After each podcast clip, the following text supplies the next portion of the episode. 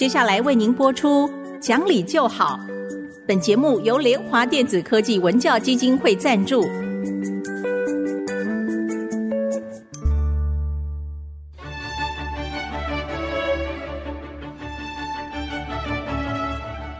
在日常生活当中，人们的不理性行为经常是隐藏在看似理性的包装和掩盖之下，很难被察觉。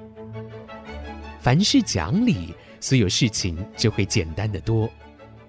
讲理的必要条件就是丰富的尝试。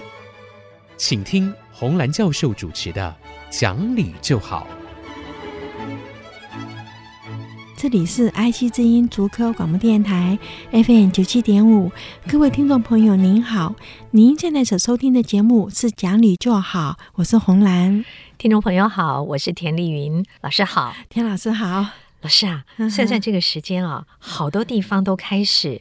尾牙了，对对对，好快哦。虽然这个 Omicron 有人让人有点紧张啊，可是还是有很多地方感觉就是保护的比较好一点，或者消毒的好一点的话，过年了，预防措施好一点，还是会举行。是是是，因为毕竟是一个企业，终于在呃年尾的时候，大家快乐的啊欢聚一堂。嗯哼，这个尾牙里面最受大家欢迎的就是摸彩。老师，我不知道您最近有没有开始参加？因为我在学校里面是没有尾牙这回事啦，哈。哦，学校里没有的，而且你说摸彩哈，我好像觉得以前我们摸就是什么摸铅笔的，没有没有什么可摸的耶。哦，真的、啊、不一样啦，像一般的公司呢，可能就是。主管们呢、啊、会准备一些红包啊、嗯、礼品啊。嗯、大的企业，我参加过那个大的科技公司，其实心里好羡慕哦。嗯、他们普普通通的，可能普奖一百个人，每一个人就有上万的，嗯、比方一只手机或什么。哦、然后最高奖哦，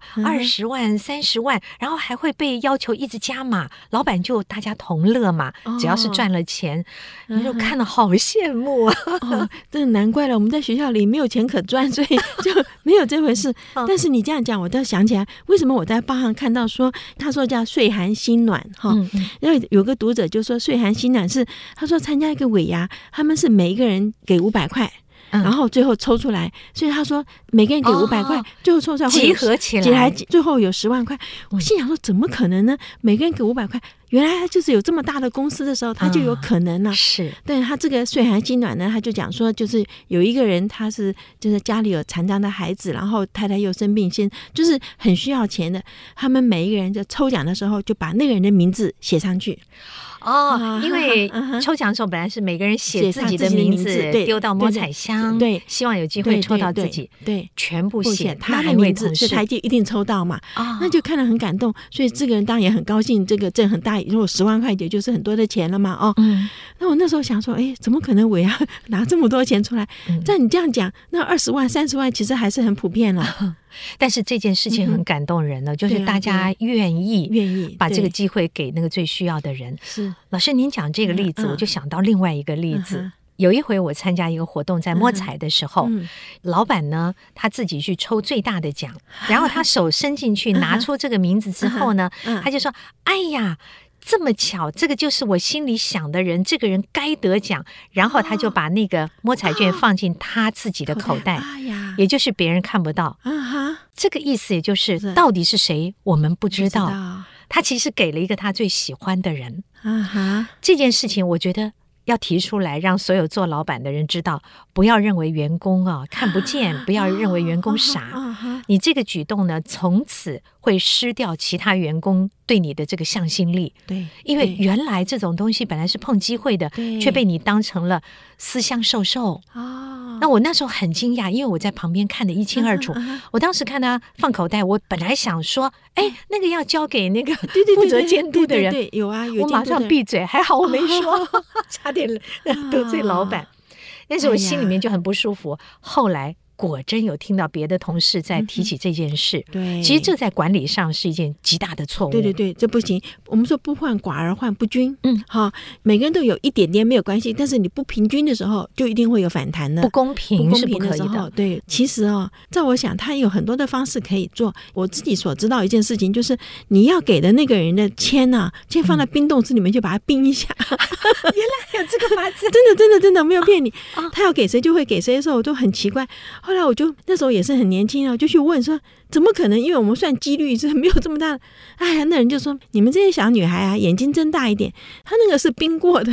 所以啊，原来作弊取巧有那么多的方法，诀窍，只是管理者做主管的人，你绝对不要去偏心，因为将来影响更大。就是大家都不想为你好好做事，只要拍你马屁就行了嘛。对对，讨好你，对，这是错误的。对呀。讲到红包，我想到一件事情，我们在过年的时候会准备给家人呐，给最好的朋友啊，主要是家人了。可是我们要给很多服务的人员红包，这时候有一个现象，我就是百思不得其解。因为在每个社区几乎都这样。我们一当提出说要给服务的人员，像这个柜台的主任们呐，我们的保全呐，什么给红包的时候，尤其清洁人员，对，最辛苦嘛。常常大家都舍不得，都给的少少的，我都自掏腰包去，默默的给他们，因为我觉得。我我太辛苦。有一次，我们清洁的人他家里出了事情，他的女儿过世。我们说白发人生黑发人是最可怜的事情，尤其是那我就未来依靠。对，我就想说啊，那每个人稍微捐一点钱嘛，哈，嗯、就我就去收啊，就有人收一百。我心里想说，怎么可能呢？你出一千，我都还觉得很少，因为以他们来讲，你去吃一顿饭大概是，我现在现在有人吃一顿饭是吃一万的呀，他就拿一个一百块钱给我，哦，我就想说，哦，那算了，我就还给你吧。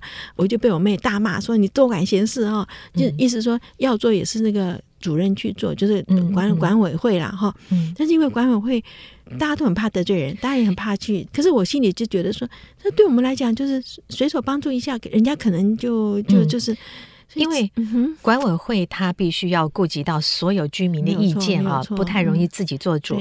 但我真的觉得我们自己私底下是可以做点准备，不用太多，因为可能跟我们有同样想法的人也不少。那我们小小 准备一个红包，我每次一定会给这个第一个是。那个清洁人员，清洁的，对，他们帮我们处理那么脏、那么乱的，对这些东西，对，那你还跟他计较什么？这时候很辛苦钱呐，他们赚的，真的是准备一个小红包。还有就是保全，对啊，保全有分很多种，有一些小社区请了很少的一两名保全，然后做很多事。对，我觉得这个时候表示一下我们的心意。是，还有一件事可以做。就你不给红包的话，请你在打扫的时候替他们着想一下。对，对，就是那种纸盒子呢，把它打扁；垃圾呢，不要弄得一地都是。我们的那个地方就有贴出来说：“厨余，请把垃圾袋剪开。”就他连垃圾袋一起丢进去嘛，那叫人家清的人很很很麻烦啦。对，我们在美国的时候，圣诞节是垃圾桶上都有放红包哦。哦，真的不怕别人拿走吗？应该也是不会，我也不晓得。就是比方说，呃，圣诞节，那他圣诞节过后就会来收垃圾。我们像我们的、嗯、我们那个社区以前是每个礼拜一，那圣诞节不管你是哪一天吧，反正礼拜一的他来收垃圾的时候，我就会在门口，有时候是买那个礼券，比方说那个哈根达斯的礼券啊，嗯、或怎么样，就是让他可以用嘛。就是在美国的时候，家家户户都有给哈。嗯、那美国的倒垃圾的人是不辛苦的，为什么？他是一个开个卡车来，那、嗯、后面有个那个。那个那个大的那个机械手臂，机械手臂就把那个绿箱子拿起来往里面一倒，嗯、然后就他就走掉。不像我们这边倒垃圾真的很辛苦，对不对？他不是的。可是我就记得每一家都有给他们红包，好、嗯，对。那您刚刚在讲说清洁哈，我觉得最辛苦的又还是路边那个，就是环保局的清洁工哎。哦，他们常常收到除夕的下午，像我住的那附近，他都会一直广播啊。对，我看，因为那边有一批眷村嘛啊，改建的房子，我就会一直听到有广播来。但是，据说他们不能收，为什么呢？嗯，不晓得，好像有一个规定吧，就说不可以，怕他们说，也许呃给了红包，他服务比较好。其实不会，他们都非常好。你已经是年尾了嘛？那哎呦，怎么我不晓得有这么回事哎！我母亲是这样，她就会有一些家里面，比方过年买的年货啊，她就会多买一点送给他们，不管是水果啊、点心啊，可以吗？我不晓得，因为总比钱，因为你不能收钱，但是我给你的是水果嘛。嗯，但用这样的方式，不过我想，呃，公部门好在就是他如果是正职，他会有这个。如果他是正职啊，会有加发呀、奖金呢。可是对于社区大楼里面的，他们的薪资是很低的，没有错。所以我们尽可能的在过年的时候多给一点啦。对，有一些东西送给他们。大部分的时候，我们说实在话，不，我们自己生活是不缺这一点。我一般给夜间保全特别多。如果真的不想给红包的话，那因为我们大家都会大扫除，嗯、所以大扫除整理出来的东西，嗯、请自己把它捋整齐了。对，能叠的叠，能拆的拆。如果是比较脏的东西，你就把它包好，丢到垃圾堆里面去啊。是，是，是，就不要让这些清洁人员他在过年工作一定加倍。对，他并不会多拿钱哦。对，你又没有办法谢他。对，那你就好好整理你要清扫出来的东西。像我今天就是，我就拆那些纸箱子。花很大力气，一个脚把它踩着，用力去把它崩开。我今年七十五岁，像我这种年龄哈，我都很怕自己用太力，等一下摔一跤。嗯、可是你真的去想想看，我们只是一户人家就有这么多纸箱子，嗯、人家他大楼四十几户哎，那他要这样拆起来，还要拆多久啊？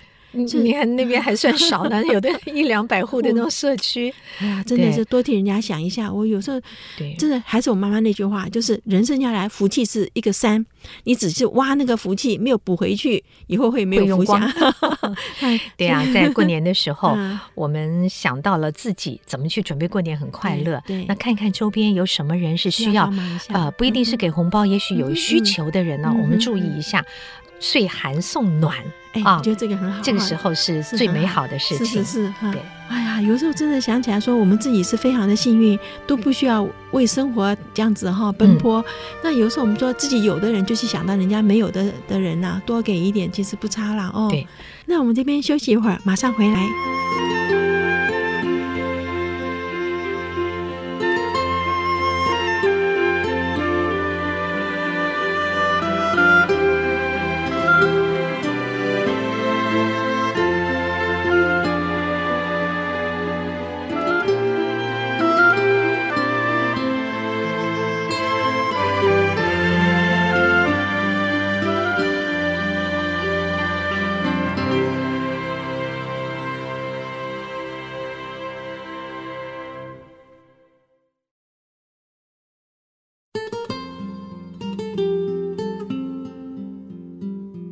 迎各位再回到讲理就好的节目，我是红兰老师。我们刚刚在说啊，过年前希望能够帮谁做点什么，送给一些什么啊。嗯、那我看到您今天剪贴里有一个标题是。感谢你什么都没做，都不做吗？是，这是个什么样的故事？这里面我会剪这个报纸来哈，就是我有一个志工哈，我们去三地服务的志工，他其实是医生，也是他家里有很大的企业，但他的嗜好呢是修车，尤其是修那个好车，因为他自己有很多、嗯、那个好车名字我不会讲啦了。那个田老师你说贵的，对对对，他喜欢这种车，也是因为他修这种车哈，所以他修车厂。嗯，就是专门修这种好车的。那么他虽然是老板，但是他自己喜欢，就常常一定要自己动手，自己动手，他是自己动手跑来修的。嗯、那他那天 晚上来我家吃饭的时候，他就是告诉我说，呃，他就说，哎呀，他说对不起，我的指甲是黑的嘛，洗不干净嘛，哈、嗯。那我就跟他说，你做医生呢，指甲是黑的，病人不敢给你看啊。我说你下次修车要戴手套了，哈。啊。然后他就告诉我一件事情，就说那个有一个贵妇哈来修那个什么，你刚刚讲的那个什么 那个那种贵车，他在车底下弄那个，他说他从滑板就是底下滑出来嘛，啊车底下跑出来，然后那个贵妇的那个太小孩子看他说妈咪，他好脏哦，不要碰到我哈，就大叫了哈。那那个妈妈马上就讲说，看到没有，你不好好读书，你以后就跟他一样，又脏又臭，没有人会喜欢你。他就这样讲哈，真糟糕。我我知道以前有人在报上登说啊，或者类似的故事，对对，可是。亲耳听到啦，所以他今天来跟我讲，嘴巴脸是笑笑的，可他声音里面是愤怒的。嗯，他非常就是被人家看不起了嘛，哈。我就想说，哇，他糟了，因为我们家拼命在教孩子同理心。嗯，那这样子，这孩子将来长大一定没有同理心吗？因为父母就没有教啊。对对对，但是另外还有个问题呢，就是说感谢你什么都没做。那为什么这样子讲呢？就是我刚刚捡来的这个短文呐，哈，他就这个作者呢就讲哈，他说他跟他的朋友在电梯里面的时候，就进来一个妈妈带了一个小孩，那这个他的朋友呢是有白斑症啊，就是脸就会白一块一块白白的嘛。他说这孩子就大叫说：“妈咪，他是不是要扮小丑，把脸涂成这样子？”哈，这个作者就写说，那个妈妈就看了那个。那个人一眼的人一眼啊啊，因为现在也戴口罩嘛，嗯，什么都没讲，没有表情，然后他们就出去了哈。然后呢，这个作者就说：“感谢你什么都没做，意思说你不说没让我尴尬。”对，这个意思吗？对，他是这样讲。那所以我今天想说，我说这不对吧？嗯啊，因为他这样写在报纸上，好像说感谢你什么都没做，什么都没做。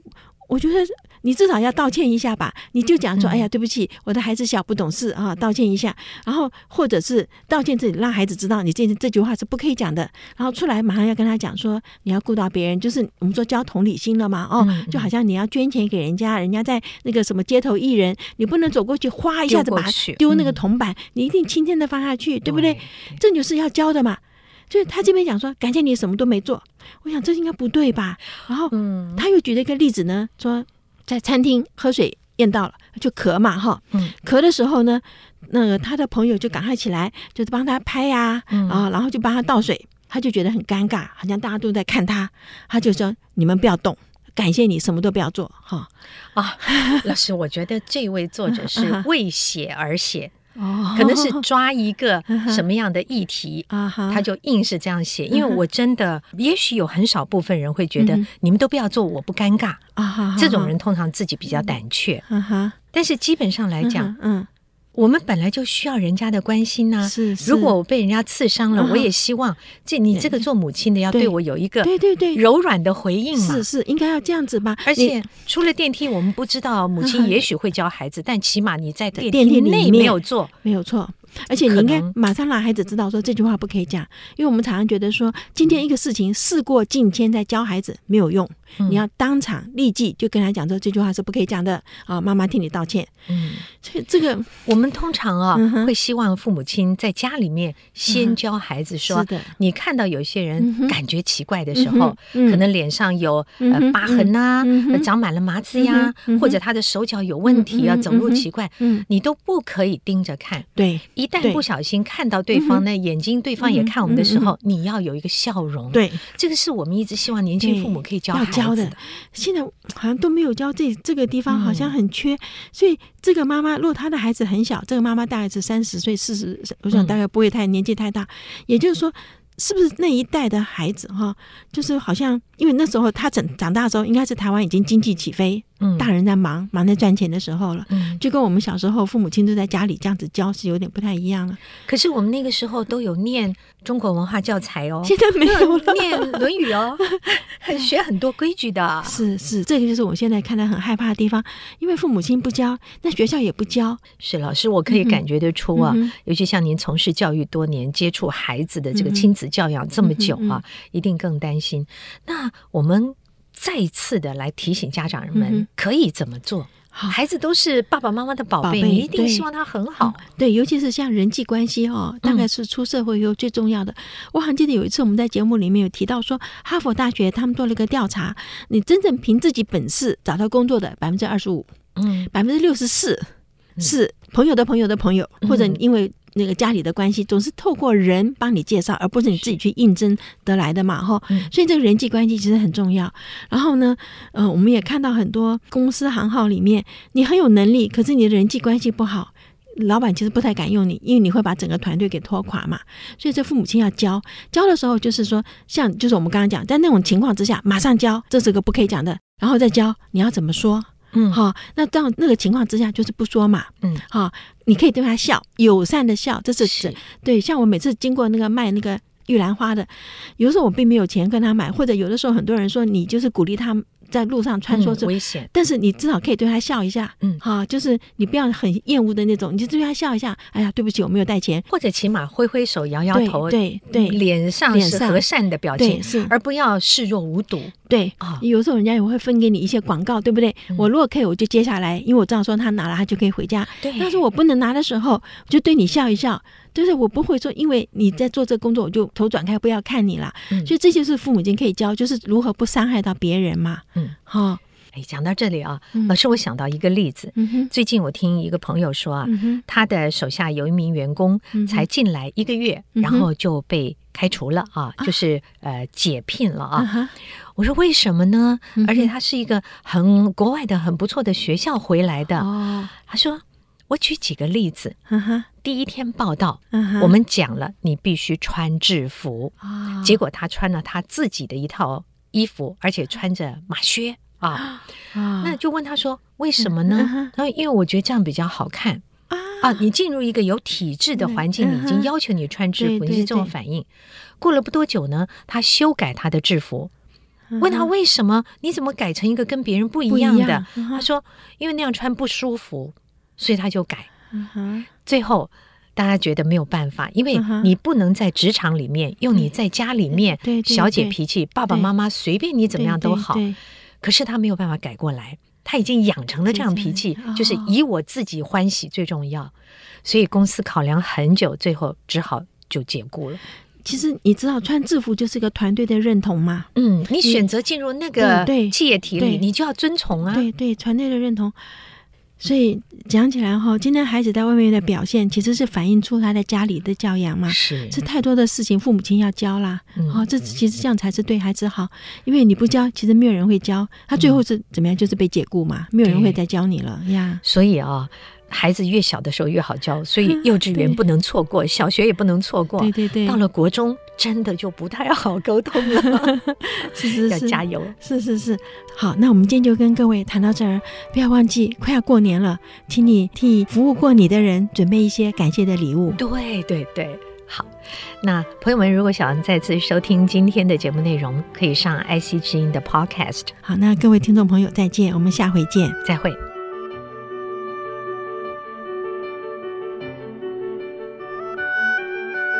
本节目由联华电子科技文教基金会赞助播出，用欣赏的眼光鼓舞下一代。联华电子科技文教基金会邀您一同关心台湾教育，开启孩子无穷的潜力。